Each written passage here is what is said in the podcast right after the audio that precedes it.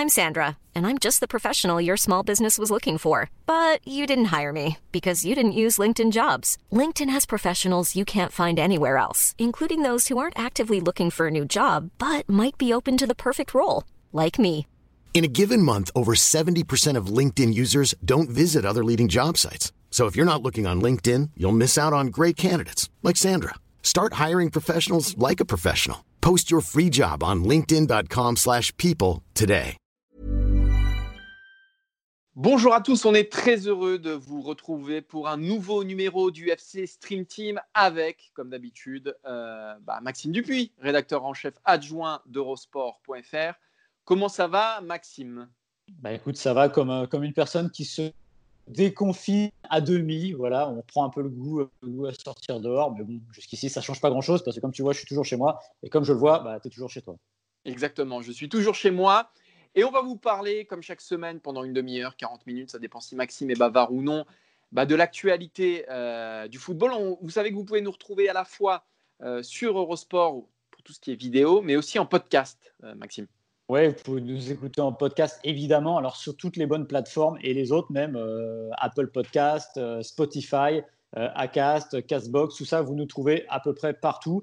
Écoutez-nous, laissez des notes, c'est important. Vous mettez les 5 étoiles, évidemment, et même les petits commentaires, parce que ça nous permet aussi de savoir ce dont peut-être vous avez envie qu'on parle au fil des semaines.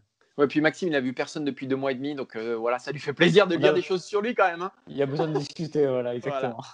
Alors aujourd'hui, deux sujets. On va parler d'abord évidemment de l'OM et du départ d'Andoni Zubizarreta. Qu'est-ce que ça signifie pour Marseille? Est-ce que Marseille s'expose à une crise euh, fondamentale qui va bouleverser tout son secteur sportif Et puis on parlera de Bundesliga évidemment, Maxime, dans la deuxième partie de l'émission. Oui, parce que ça vous a pas échappé, ça reprend demain. C'est le premier grand championnat euh, ouest européen à rouvrir ses portes. Vous aurez notamment un superbe Dortmund-Schalke, mais qui jouera à huis clos et dans des conditions un peu particulières parce qu'il y a toute une série de règlements qui ont été mis en place pour éviter évidemment une rechute et une euh, recrudescence du Covid-19. On en parlera tout à l'heure. On se posera la question est-ce que ça vaut bien la peine du football comme ça? Est-ce que c'est le foot de demain? Qu'on va découvrir euh, tout ce week-end en Allemagne Et on va démarrer donc avec l'Olympique de Marseille. Départ dans. Et je tiens à dire quelque chose. Vas-y. C'est la première émission depuis huit semaines. 0% en las. Et ça, c'est un petit événement quand même. Exactement, Maxime. C'est vrai, c'est un petit événement. C'est pas bon pour nos audiences, euh, cette histoire. Mais on va quand même pas parler. bon pour votre audience. On va quand même parler de Ligue 1 et de son meilleur ami, euh, Jacques-Henri Hérault. Euh, Jacques-Henri Hérault et l'OM qui ont mis fin à leur collaboration avec Andoni Zubizarreta, directeur sportif de Marseille. Alors, Zubizarreta, son empreinte, elle n'est pas fondamentale euh, à Marseille, même si elle est importante. C'est notamment lui qui a fait venir André Villas-Boas. Mais c'est justement parce qu'il a fait venir André Villas-Boas que les deux hommes étaient très proches, que ce départ pourrait avoir des conséquences, j'allais dire dramatiques. Ça dépend de, quel point de vue on se place, mais en tout cas, euh, importantes euh, en ce qui concerne tout le secteur sportif de l'Olympique de Marseille, Maxime.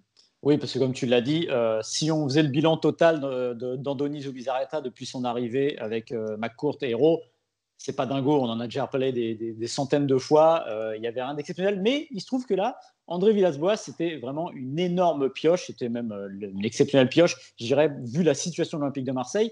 Et on a vu la saison qu'a fait l'OM avec lui. Euh, deuxième place euh, en championnat. Retour en Ligue des Champions de plus belle lurette. Donc c'était un succès, on va dire, total, parce que l'OM peut évidemment pas espérer beaucoup mieux dans ce championnat. Mais ce qu'ils ont fait avec un effectif court, sans Florian Thauvin, qui était quand même le meilleur joueur de l'OM l'année dernière, eh ben, c'est tout simplement euh, exceptionnel. Et là, il se trouve que, bah, comme souvent à Marseille, il y a toujours un petit nuage qui vient au-dessus des têtes. Et ce nuage, en fait, on l'avait vu venir, mais euh, ce qu'on n'imaginait pas, c'est peut-être qu'il y aurait derrière un orage. C'est-à-dire que c'est un effet domino. On commence par Andoni Zubizarreta et on a bien peur que la prochaine pièce de l'échiquier qui tombe, c'est évidemment André Villas-Boas. Ouais, parce qu'il y a un plan derrière tout ça, il y a un plan de, rationalisation de, de, de héros et qui vient d'encore plus haut du propriétaire, évidemment, Franck McCourt. Il faut réduire euh, bah, les salaires, il faut faire rentrer de l'argent et on sait que ni Zubizarreta ni Villas-Boas ne sont d'accord avec cette politique. Le départ de Zubizarreta rentre sans doute là-dedans. Euh, on l'a dit, Villas-Boas et Zubizarreta avaient lié leur sort. Donc on ne peut pas euh, imaginer un Villas-Boas sans Zubizarreta. Héros va mettre d'autres personnes à leur poste, évidemment, des personnes qu'il aura choisies, des personnes qui entreront dans cette philosophie de réduction des coûts. Donc il est clair que Héros aura beaucoup plus de mou pour mettre en place sa politique qui vise avant tout à se délester des gros salaires. On pense notamment à Dimitri Payet qu'on a eu en, interview cette semaine dans Eurosport qui disait je suis très bien à l'OM, j'ai envie de finir ma carrière ici, mais il faut être deux pour avoir envie de, voilà, de sceller un destin. il est clair que Dimitri Payet pourrait faire ses valises si Villas-Boas s'en va. On sait que les deux hommes aussi ont, c'est Payet hein, qui, nous, qui, nous, disait qu'ils avaient une relation quasiment père-fils, et on sait que Villas-Boas était très proche, avait soudé le vestiaire autour de lui. Donc on pense à, Dimitri Payet, on peut penser aussi à, Florian Thauvin ou à tous ces gros salaires, Strottmann, dont Héros veut se débarrasser. Et sans Ubizarreta euh, ni Villas-Boas, ça sera plus simple de mettre cette politique euh, en pratique, de faire venir des, des joueurs moins chers, d'avoir une équipe peut-être moins compétitive mais plus rationnel en termes de, coûts pour faire des économies et pour entrer dans le, plan 2 du plan, euh, plan euh. Le premier, c'était de faire des investissements massifs. Le deuxième, c'est de rationaliser les coûts. Pourquoi? Aussi pour rentrer dans les clous du fair play financier, euh, Maxime. Ouais, moi, ce qui me chagrine là-dedans, c'est que le plan 2, pour moi, de l'Olympique de Marseille sous McCourt, c'était de devenir un club performant qui joue les Coupes d'Europe régulièrement, qui est à la lutte, peut-être pas pour le titre tous les ans, mais au moins sur le podium si on prend que cette année, on va dire ils sont arrivés, mais le problème, vous avez vu derrière, c'est euh, potentiellement ce qu'on, potentiellement ce qui attend l'OM, c'est un précipice, c'est un gouffre. Pourquoi? Parce que ce que tu dis sur la rationalisation n'a pas été fait en temps 1. Or, moi, si je me souviens bien de ce qu'a dit McCourt en arrivant, souvenez-vous des fameux 200 millions euh, d'investissements sur 4 ans. Ils ont été dépassés. À l'époque, on disait ça serait pas assez parce que de toute façon, si on veut rivaliser au plus haut niveau, ça ne suffit plus aujourd'hui. C'est terrible, mais c'est comme ça. En fait, là, l'OM, ce plan 2, il est subi. C'est ça le vrai problème. C'est-à-dire qu'on euh, va rentrer dans une phase où l'Olympique de Marseille euh, va, a perdu Andoni Zubizarreta, qui lui aussi symbolisait une forme de rationalité de l'Olympique de Marseille pendant ces quatre, premières années, mais il n'a pas eu l'influence euh, qu'il devait avoir, hormis avec notamment Villas-Boas. Donc, résultat, l'OM se retrouve maintenant à ramer à contre-courant, à essayer de rattraper les erreurs. Parce que tu l'as dit, Héros, ce qu'il essaie de faire aujourd'hui, c'est de sauver les meubles. 91 millions euh, de dettes de l'OM, de déficit. Euh, pour la Ligue des Champions, ça ne passe pas. Il faut trouver de l'argent avant le 30 juin. Et comment trouver de l'argent? Bah, Il faut vendre. Villas-Boas n'était pas d'accord avec ça. Il ne l'est toujours pas parce que lui, ce qui le motive, c'est d'avoir une équipe performante. Donc là, l'OM se retrouve face à un mur. En gros, soit Héros fait plaisir à Villas-Boas en lui disant je rase gratis, tu achètes qui tu veux, et peut-être que ça ferait passer évidemment le départ de, de comment dire de, de Zubizarreta. Mais c'est pas possible parce que s'il fait ça, il n'y a pas de Coupe d'Europe. Donc l'OM aujourd'hui euh, est héros. Le plan 2, il a, je dirais qu'il a bon dos, mais c'est surtout rattraper les erreurs du passé. Et comme tu as dit, euh, les gros salaires, politiques dispendieuses. En fait, on a l'impression qu'ils ont eu un livre de compte qu'ils n'ont pas su le lire. C'est-à-dire qu'ils n'ont pas vu que quand on payait Strootman 500 000 euros, eh ben, ça allait faire des gros trous à la fin de l'année et que ça ne coïnciderait pas avec les rentrées d'argent. Et le vrai problème et la vraie tristesse pour l'OM, elle est là pour le coup. Le vrai problème, c'est qu'ils veulent du coup faire un OM low cost, un OM avec des jeunes, un OM avec des joueurs prêtés, un OM avec des, joueurs qui ont des salaires euh, beaucoup moins énormes que, ce qui se passe aujourd'hui, euh, qu'on veut rationaliser. Mais le problème, c'est que Marseille, j'allais dire le club et même la ville, c'est irrationnel. Ça marche quand c'est irrationnel. Euh, un exemple, Bielsa, ça a marché parce que c'était irrationnel. Il y a ce côté-là, ce côté ce côté qu'on ne peut pas tout maîtriser à Marseille. Et de toute façon, Marseille n'a jamais été un club euh, formateur, ça n'a jamais marché. Marseille a toujours, quand ça fonctionnait, ça a toujours été une politique de star, toujours avec des investissements. Et penser que ça peut marcher comme ça en Ligue des Champions l'année prochaine, c'est se fourrer le doigt dans l'œil. Mais, euh, mais c'est même être aveugle, euh, Maxime. Je ne sais pas si tu es d'accord avec bah, moi.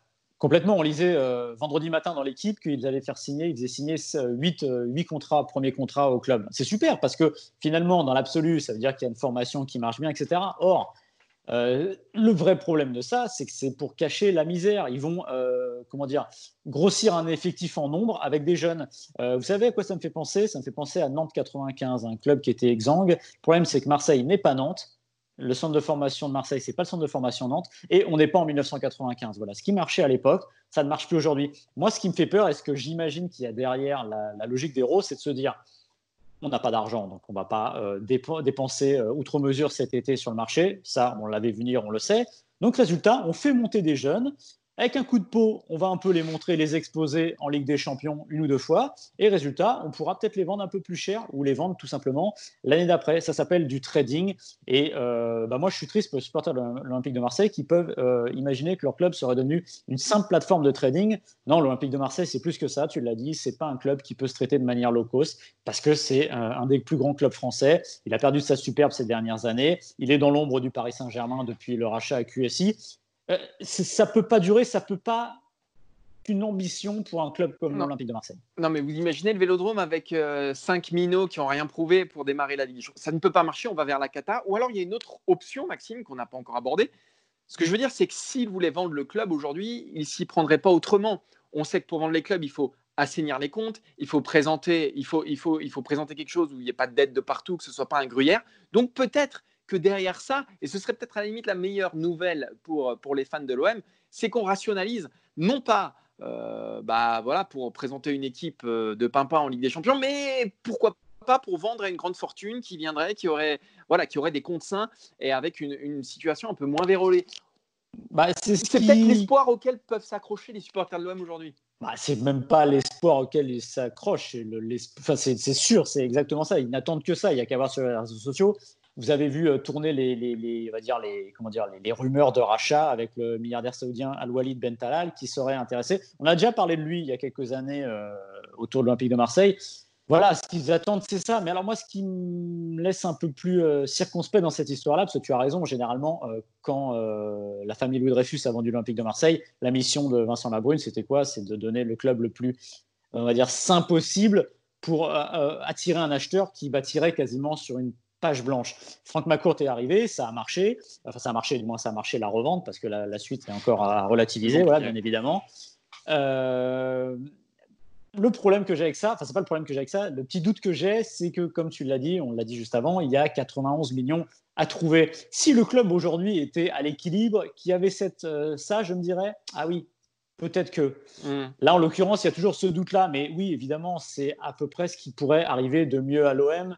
Euh, peut-être d'être acheté. Parce que là, honnêtement, moi, j'avoue, j'ai été patient avec ce projet-là. Je trouvais que c'était plutôt sain. J'aimais bien l'idée euh, au départ de Héros, de McCourt et de Zobizarreta, c'est-à-dire de faire un club rationalisé, d'essayer de faire en sorte que ce soit un club qui marche normalement, pas comme a marché l'Olympique de Marseille pendant des années, se dire que ce club peut redevenir un très grand club en ayant des méthodes classiques et peut-être d'avoir euh, euh, une façon de fonctionner euh, de, comme le souvenez-vous Robert Louis Dreyfus qui voulait faire du Bayern du pardon de l'OM le Bayern du Sud va peut-être être enfin ce Bayern du Sud à une moindre échelle hormis on se rend compte qu'avec l'OM c'est pas possible ou c'est très difficile on l'a vu pendant quatre ans. Il ne faudra pas oublier quand même qu'il a fait une finale de Ligue Europa, ce qui n'est pas rien à l'échelle du, club, du football français.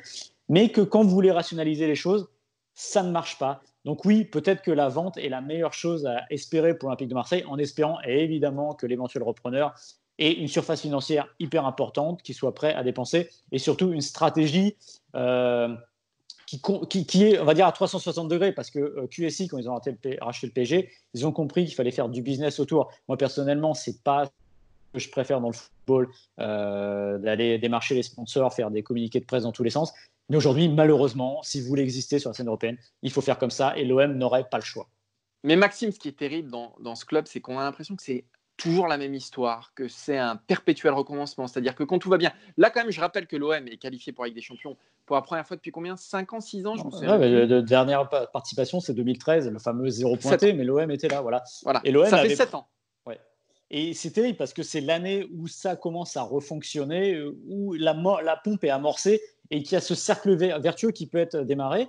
Et c'est là qu'il se passe quelque chose encore d'irrationnel. Alors, encore une fois, Villas-Boas n'est pas encore parti.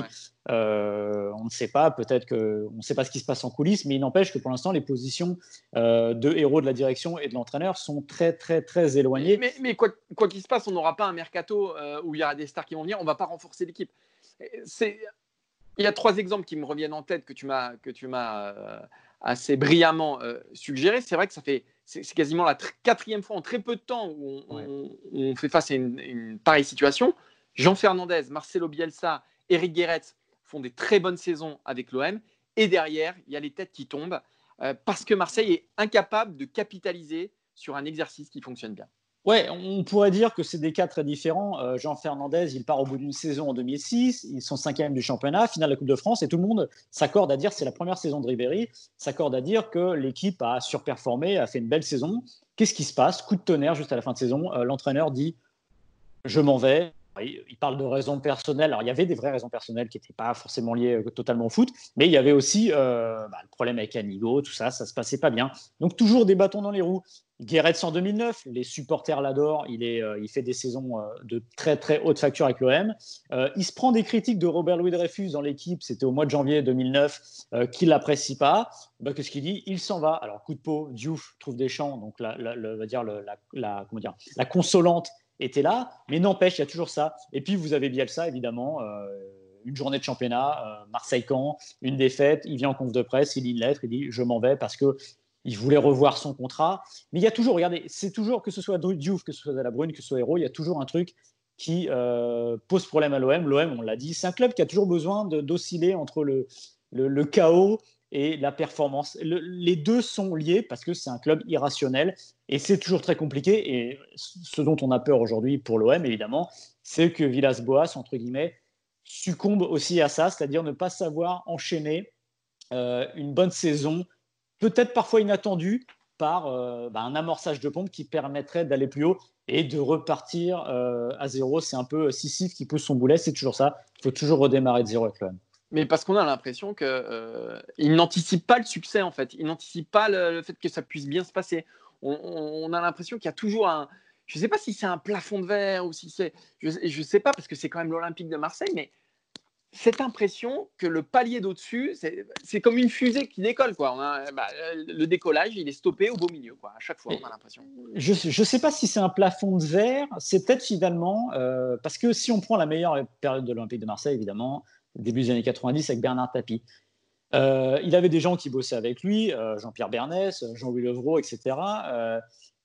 et peut-être que l'OM a besoin d'un pouvoir Très fort. très fort, voilà, qui soit presque dictatorial, entre guillemets. Alors évidemment, je sais ce que vous allez me dire, l'OM a gagné la Ligue des Champions, il y a quatre titres de champion de France de suite, plus le cinquième qui a été retiré, euh, mais il y a la D2 derrière, évidemment, derrière, c'est ce qu'on disait tout à l'heure, derrière, il y a le chaos. Mais peut-être que l'OM a besoin de quelqu'un qui canalise les forces, parce qu'on vient à Jean Fernandez, qu'est-ce qui se passe? C'est avec Anigo, ça se passe pas bien, ça se passera pas bien avec Deschamps, avec Anigo, etc. Guéret, c'est parce que le propriétaire euh, le critique, qu'il le prend très très mal, alors qu'il fait du super boulot avec l'Olympique de Marseille, et que du coup, euh, bah, ça se passe pas bien derrière. Il faut peut-être cette personne, euh, l'OM a peut-être toujours besoin d'un espèce, non pas de Messi, mais d'un type ultra fort et euh, qu'on le veuille ou non, il y a eu Pabiouf qui a été formidable dans son travail. Ça, c'était, euh, on, peut, peut évidemment pas le critiquer. Depuis Tapi, c'était le meilleur de, très très loin, mais il avait une autre manière de faire. Et peut-être que finalement, il faudrait quelqu'un, l'OM, qui tape sur les doigts, qui dit non non les gars, c'est pas comme ça que ça se passe. Et peut-être que tout simplement une gouvernance comme héros est presque trop ronde, trop rationnelle pour un club qui euh, ne l'est pas pour le coup.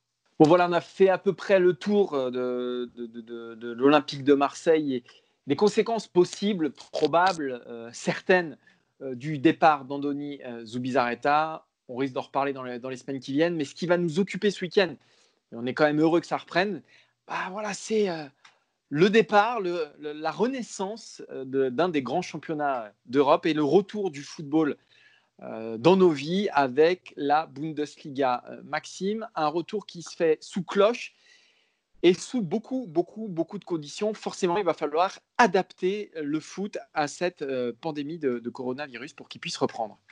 Après avoir eu les yeux rivés sur le championnat de Biélorussie, le Dynamo Minsk pendant quelques semaines, bah, on va revenir plus près de chez nous en Allemagne avec la Bundesliga qui est donc le premier championnat majeur d'Europe de l'Est à reprendre. Euh, évidemment, tous les yeux seront rivés euh, sur ce championnat, pas seulement ceux de Jean-Michel Aulas, voilà, on en a parlé, euh, parce que évidemment, c'est quasiment un laboratoire la Bundesliga ce week-end. Ce qu'il ne faudra pas oublier, je préfère le dire en préambule, c'est que, à mes yeux, et je pense au tien aussi, Martin, notamment, c'est encore une fois une situation bien précise. C'est-à-dire que l'Allemagne n'a eu à déplorer qu'autour de 7000 morts. En France, on est quasiment à 27 000, il me semble. Donc, on n'est pas sur les mêmes échelles, mais il ne reste pas moins que la Bundesliga a trouvé, semble-t-il, un équilibre, même si des questions se posent. On l'a vu avec le cas de Dresde, qui ne peut pas reprendre parce que les joueurs ont été mis en quarantaine, mais n'empêche que donc, ce week-end, à partir de samedi 15h30, avec notamment un Dortmund-Schalke, on va avoir du football. Alors là, sous condition, et comme tu l'as dit, je pense que c'est vraiment l'image du football sous cloche. Ah, il va y avoir euh, plein d'aménagements autour, autour du match, des choses qu'on a déjà vues, euh, des huis clos par exemple, donc euh, des stades vides. ça, c'est peut-être ce qui nous rend le plus triste et c'est ce qui va faire sans doute le plus mal à l'image de, de, la Bundesliga mais plein d'autres, euh, euh, plein d'autres transformations, plein d'autres aménagements euh, qui vont avoir lieu ce week-end, qui sont curieux et qui sont nécessaires pour la, pratique du football. Ah. Alors on va, on va vous les égrener avec, avec Maxime, on va en prendre quelques-uns parce qu'il parce que y en a beaucoup. certains semblent réalisables, d'autres un peu moins. Par exemple, s'il y a un but, ça c'est voilà, une chose marquante, c'est que la célébration doit avoir lieu avec retenue. En gros, ils doivent pas tous se jeter les uns sur les autres, se faire des bisous. Euh, alors peut-être que l'ambiance un peu glaciale dans le stade ne poussera pas les joueurs à, s'étreindre, mais malgré tout, euh, il risque d'y avoir des célébrations un peu étranges. Oui, ça c'est la première chose. Ouais, c'est la première chose. Euh, si dans votre jardin, vous mettez la même reprise que Benjamin Pavard face à l'Argentine, vous serez très content, mais vous aurez du mal à exulter, à courir euh, et à sauter, comment dire, à glisser sur vos genoux avec euh, plein de monde qui viennent vers vous, parce qu'évidemment, ce n'est pas l'ambiance. Et le, décorum et l'ambiance jouent évidemment. Après, c'est sûr que le but de la dernière minute, de la dernière seconde qui vous donne la victoire peut donner un peu plus d'effusion de joie. Mais je pense que ça, pour le coup, dans les choses qui sont plausible et inimaginable, oui, ça paraît plausible de fêter un but euh, en étant avec de la retenue. Mais c'est quoi la retenue justement? Parce que c'est un peu, ça va être un peu le fil rouge de tout ce qu'on va raconter jusque-là. La retenue, c'est quoi? C'est ne pas se toucher, ne pas se taper dans la main, etc. Ça déjà, alors euh, on va spoiler un peu pour la suite, mais euh, ça dit pas de contact. Mais pourquoi ne pas avoir de contact alors qu'on en a pendant tout le match? Enfin, C'est un peu bizarre. Mais bon, globalement, ça peut être, on va dire, tenable comme situation. Et c'est, euh, alors il y en a un autre, c'est un comportement exemplaire demandé. C'est ça, c'est en fait donner l'image, parce que je, pense que mmh. c'est surtout une, question d'image, parce qu'il faut savoir que les joueurs sont testés tous les trois jours, etc. Ça va être surtout une question d'image. En gros, euh, ce qu'on ne peut pas faire dans la société, euh, ne pas le faire sur un terrain de foot parce que ça passerait pas. Voilà, je pense que c'est ça le, point fondamental parce qu'au fond, qu'ils s'embrassent ou qu'ils s'embrassent pas, ils se mettent des gros tacles. Mmh. voilà, quand il y a des, des, duels, ils sont à ça les uns des autres.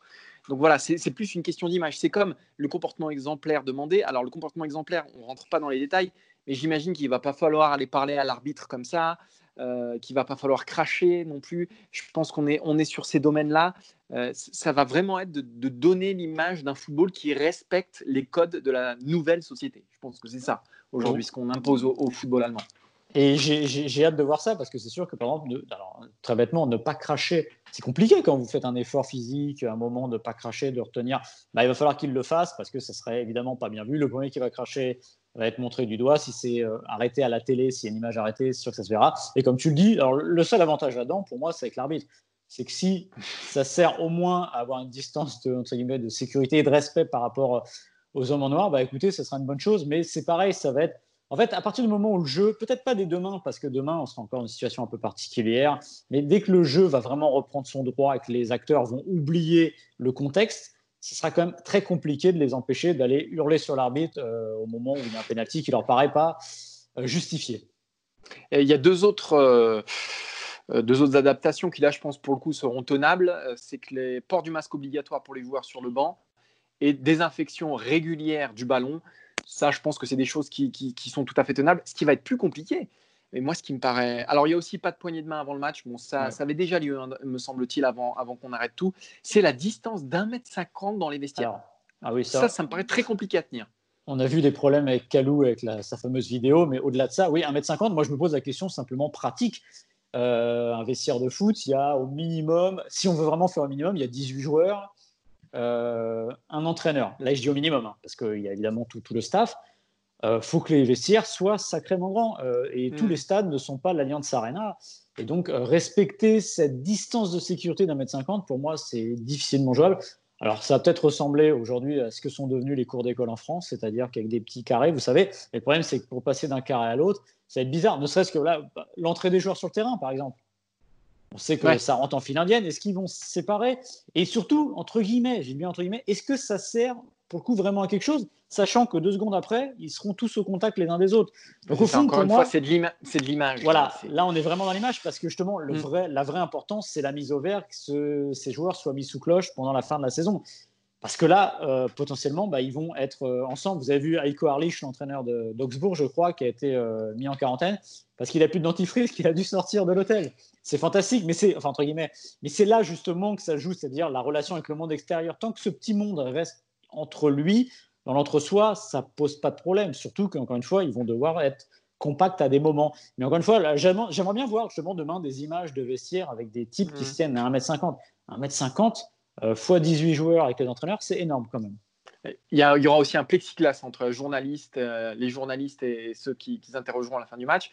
Bon, bref, il y a, voilà, il y a beaucoup de transformations. La question qu'on peut se poser, Maxime, euh, un match de foot sans supporters, un match de foot sans effusion de joie, est-ce que ce ne serait pas un match de foot sans émotion? Est-ce que ce n'est pas un match de foot est-ce que finalement il y a un sens à tout ça? Est-ce que ça valait vraiment le coup de reprendre euh, le championnat d'Allemagne, le, foot tout court, dans ces conditions-là, qui sont quand même très loin de celles qu'on connaît et qu'on aime? Écoute, je te le dirai demain en fait, parce que j'avoue que là, on est vraiment dans l'inconnu. Euh, on sait ce qu'est un match à huis clos. On a vu l'exemple avec PSG Dortmund récemment, ce huitième de finale retour de Ligue des Champions. Et alors, il y avait une ferveur d'or, évidemment, mais imaginez que le PSG ait réussi ça avec les supporters euh, dans le stade, ça aurait donné autre chose. Et d'ailleurs, ça me fait penser qu'il y a un problème sur lequel l'Allemagne se, penche aujourd'hui, c'est les supporters en dehors du stade.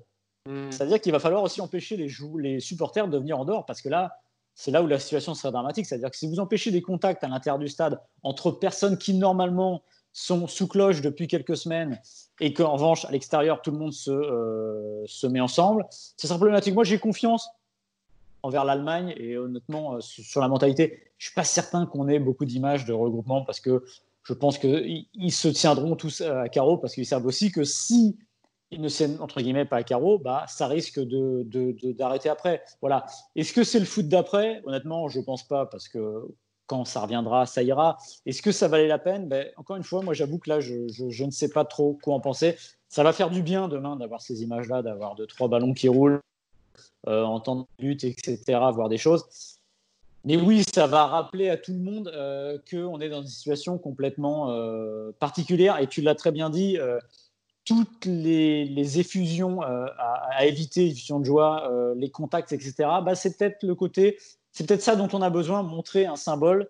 On dit toujours que les joueurs de football doivent être un modèle. Euh, je trouve que c'est une connerie monumentale parce qu'on ne peut pas demander à des exceptions de, faire, euh, de, montrer à la société comment se comporter. Mais n'empêche que là, pour une fois, il y aura peut-être un vrai quelque chose autour de ça et autour du rôle modèle qu'il y a à, avoir.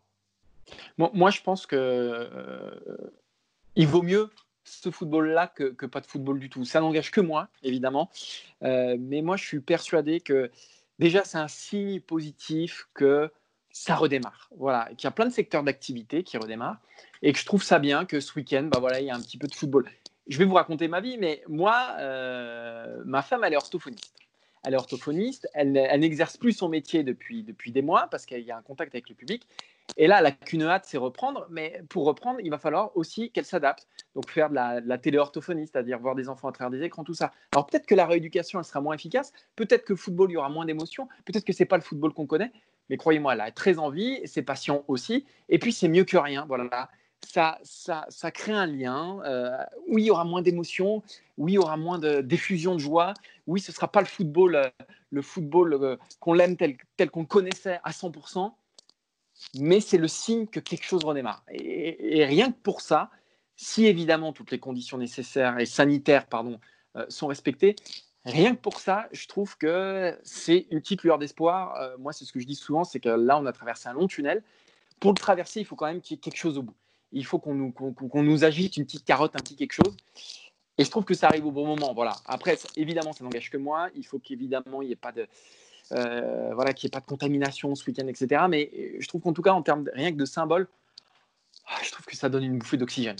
Mais dis-moi, pendant deux mois, t'as eu comme client quand même?